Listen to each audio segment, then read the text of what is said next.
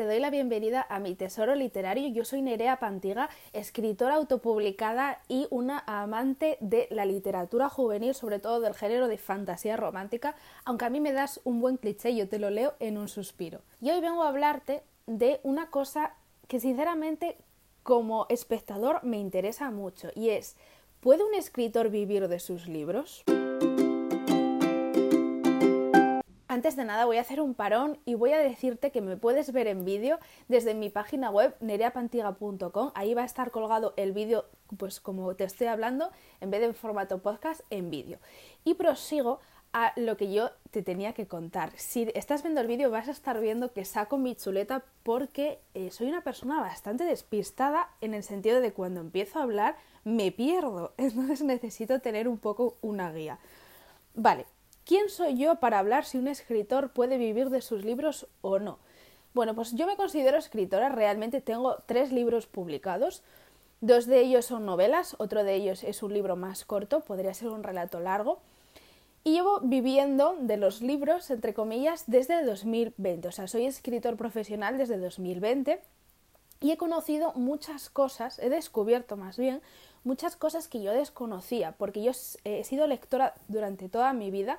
Si vuelvo a repetir, estás viendo el vídeo, estás viendo todas las librerías que tengo detrás mío y no conocía muy bien lo que hay detrás de un libro, de cómo vive un escritor, cómo es el mundo editorial. Cuando empecé a escribir, yo creo que todos, cuando empezamos a escribir, tenemos el sueño de, Buah, si me llama una editorial, si me llama Planeta, poder escribir, poder trabajar con ellos debe ser la bomba pues te vas dando cuenta que las cosas no son tan brillantes como parecen y que vivir de escribir es muy difícil. Es más, a día de hoy, en el 2022, que es cuando estoy grabando esto, si quieres vivir de escribir, si un escritor mm, se quiere dedicar solo y exclusivamente a escribir, realmente tiene que tener unas pautas que te voy a contar ahora mismo.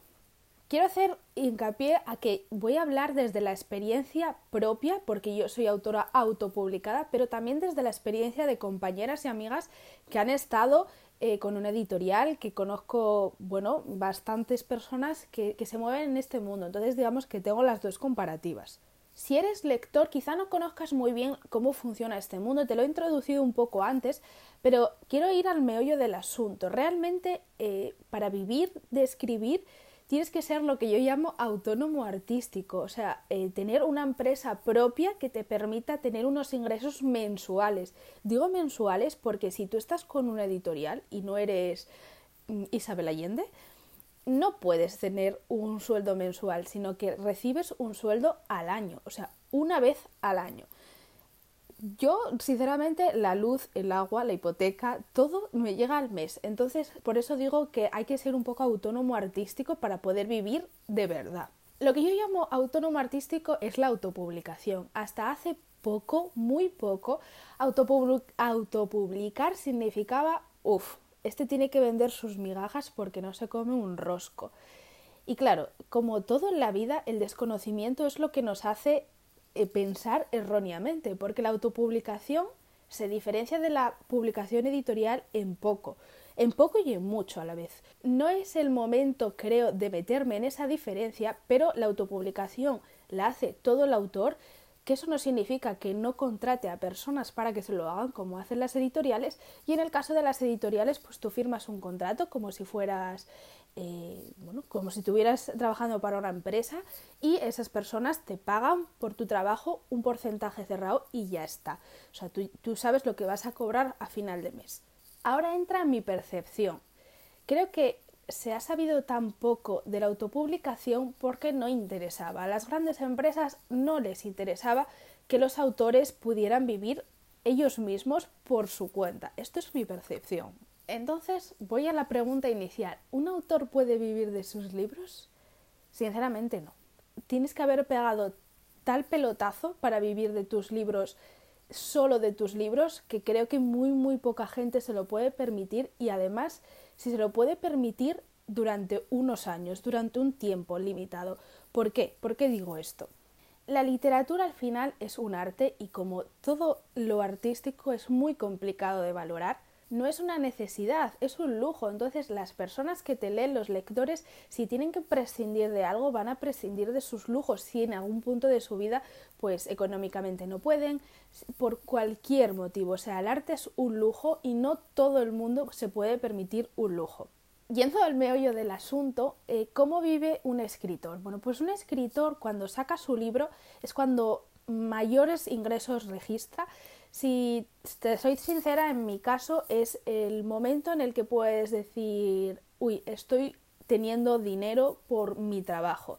Estos mayores ingresos se registran más o menos durante los dos primeros meses, más durante el primer mes, pero bueno, si haces una preventa llamativa, si, si tienes ya un grupo de seguidores, porque yo realmente esto lo hablo desde tener ya una, aunque sea una pequeña comunidad en redes sociales, bueno, pues tú te puedes permitir hacer una preventa, lanzar el libro y dos meses vivir con ingresos de tus libros. ¿Qué pasa después de esos dos meses? Es lo que yo llamo el parón, la tensión del momento. ¿Por qué?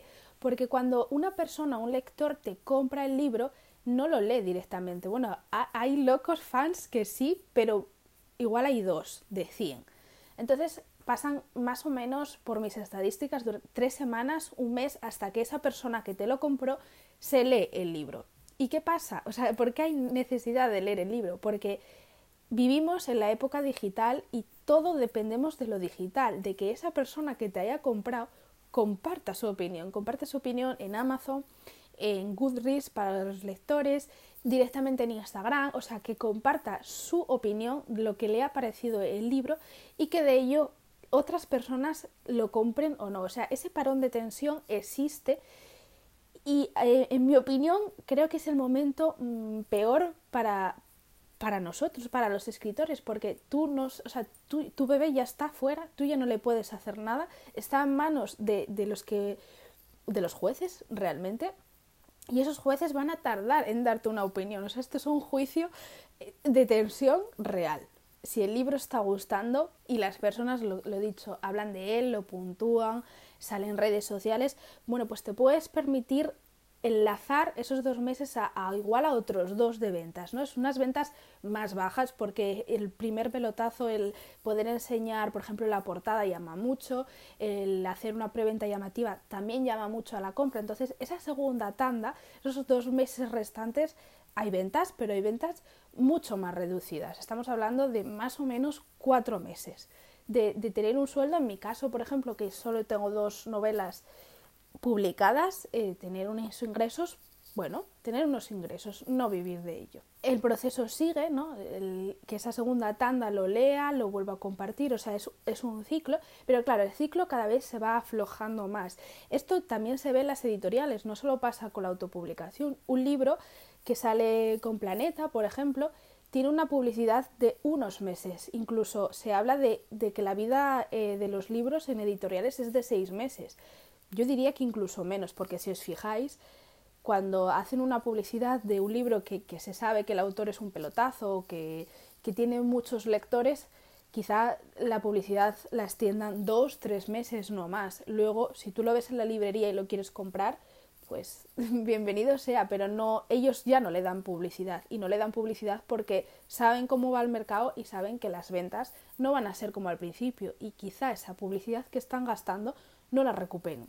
Pero es que esto realmente no solo pasa con los libros. Si vosotros escucháis canciones, escucháis un artista saca un disco y ese disco, eh, quizá una, dos canciones, dos singles, pues tienen mucho éxito, pero ¿cuánto tiempo tienen éxito? O sea, si no hablamos de la Macarena, de la SRG o de una vaina loca de mi época, pues tienen poco tiempo de, vida, de, de estar en el top ten. Entonces, realmente volviendo a la escritura y contando con un porcentaje digno, mm, vuelvo a repetir, un porcentaje digno es lo que te permite la autopublicación, porque autopublicando te llevas más o menos el 70% y con un editorial te llevas el 10% si tienes suerte, porque yo he conocido a gente que se lleva el 8% del total del libro. ¿Qué solución hay para poder vivir de escribir? Pues la única solución realmente es sacar una novela cada cuatro meses. Eso realmente sería tres novelas al año. Sé que hay escritores que lo consiguen, Pero realmente sacar un libro es tan complicado, o sea, no es solo escribir el libro, es contar con corrección, es contar con, bueno, en este caso maquetación, portada, es contar también con publicidad. Bueno, en mi caso, al ser autopublicado, yo hago tiradas para poder vender por mi cuenta, tiradas con solapas, con una calidad buena, y eso significa también contar con imprentas que son un desquicio absoluto. Y todo ello se resume en que la salida de un libro, yo creo que el proceso de acabar el libro y empezar a corregir y hasta verlo en casa es el proceso más desquiciante que puede vivir un escritor, o por lo menos yo lo vivo eh, muy mal. O sea, es, un proceso que no me gusta nada y claro, cuatro meses realmente es muy poco tiempo, porque si tú tienes la historia terminada, que te, te, puedes permitir esos cuatro meses de margen de decir, yo ya tengo la historia terminada, saco el primero, porque sea una trilogía, saco el primero, espero cuatro meses, saco el segundo, espero cuatro meses, saco el tercero, aún así es una tensión constante que, que no todo el mundo se puede permitir, porque cada uno, o sea, cada persona es un mundo, pero realmente vivir en tensión tampoco es vivir. Así que a la pregunta de si un escritor puede vivir de sus libros, mi respuesta más sincera es no o no a tiempo completo, porque en mi caso tengo que complementarlo con un trabajo mm, de, de oficina, digamos, que en mi caso no es de oficina, en mi caso también es de arte, o sea que estoy poniendo las balanzas constantemente, bueno, pero yo tengo una tienda, una tienda artesanal de merchandising de libros. Hago aquí un pequeño spam y diré que se llama Little Tesoros. La podéis encontrar en Instagram como arroba little barra baja tesoros. También tiene web oficial. Y eso me permite poder vivir, poder tener una vida normal. Porque claro, por ejemplo, yo saqué libro a principios de verano. Pude extenderlo hasta más o menos septiembre. El siguiente salió en diciembre. Y ahora, en febrero, yo ya no tengo unos ingresos que me permitan vivir de los libros. Si estás viendo el vídeo, los verás aquí, Tenger y Dagat.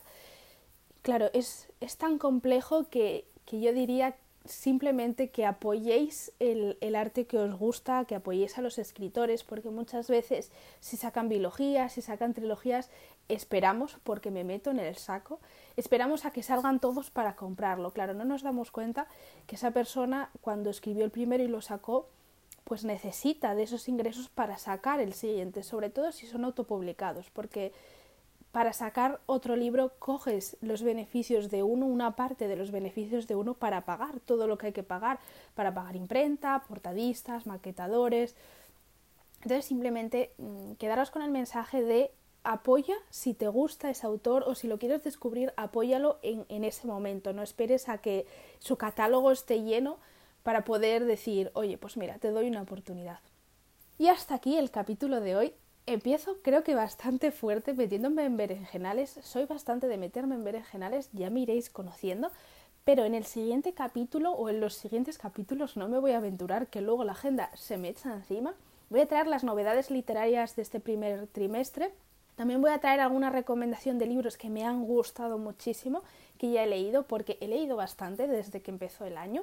También te traeré un debate bastante complejo que son si son rentables las colaboraciones en Instagram, bueno, en redes sociales en general con los influencers. Ese es otro berenjenal que nos meteremos en otro episodio. Así que por ahora sígueme en mis redes sociales, arroba mi tesoro literario. Mi nombre es Nerea Pantiga, te lo recuerdo por si se te ha olvidado.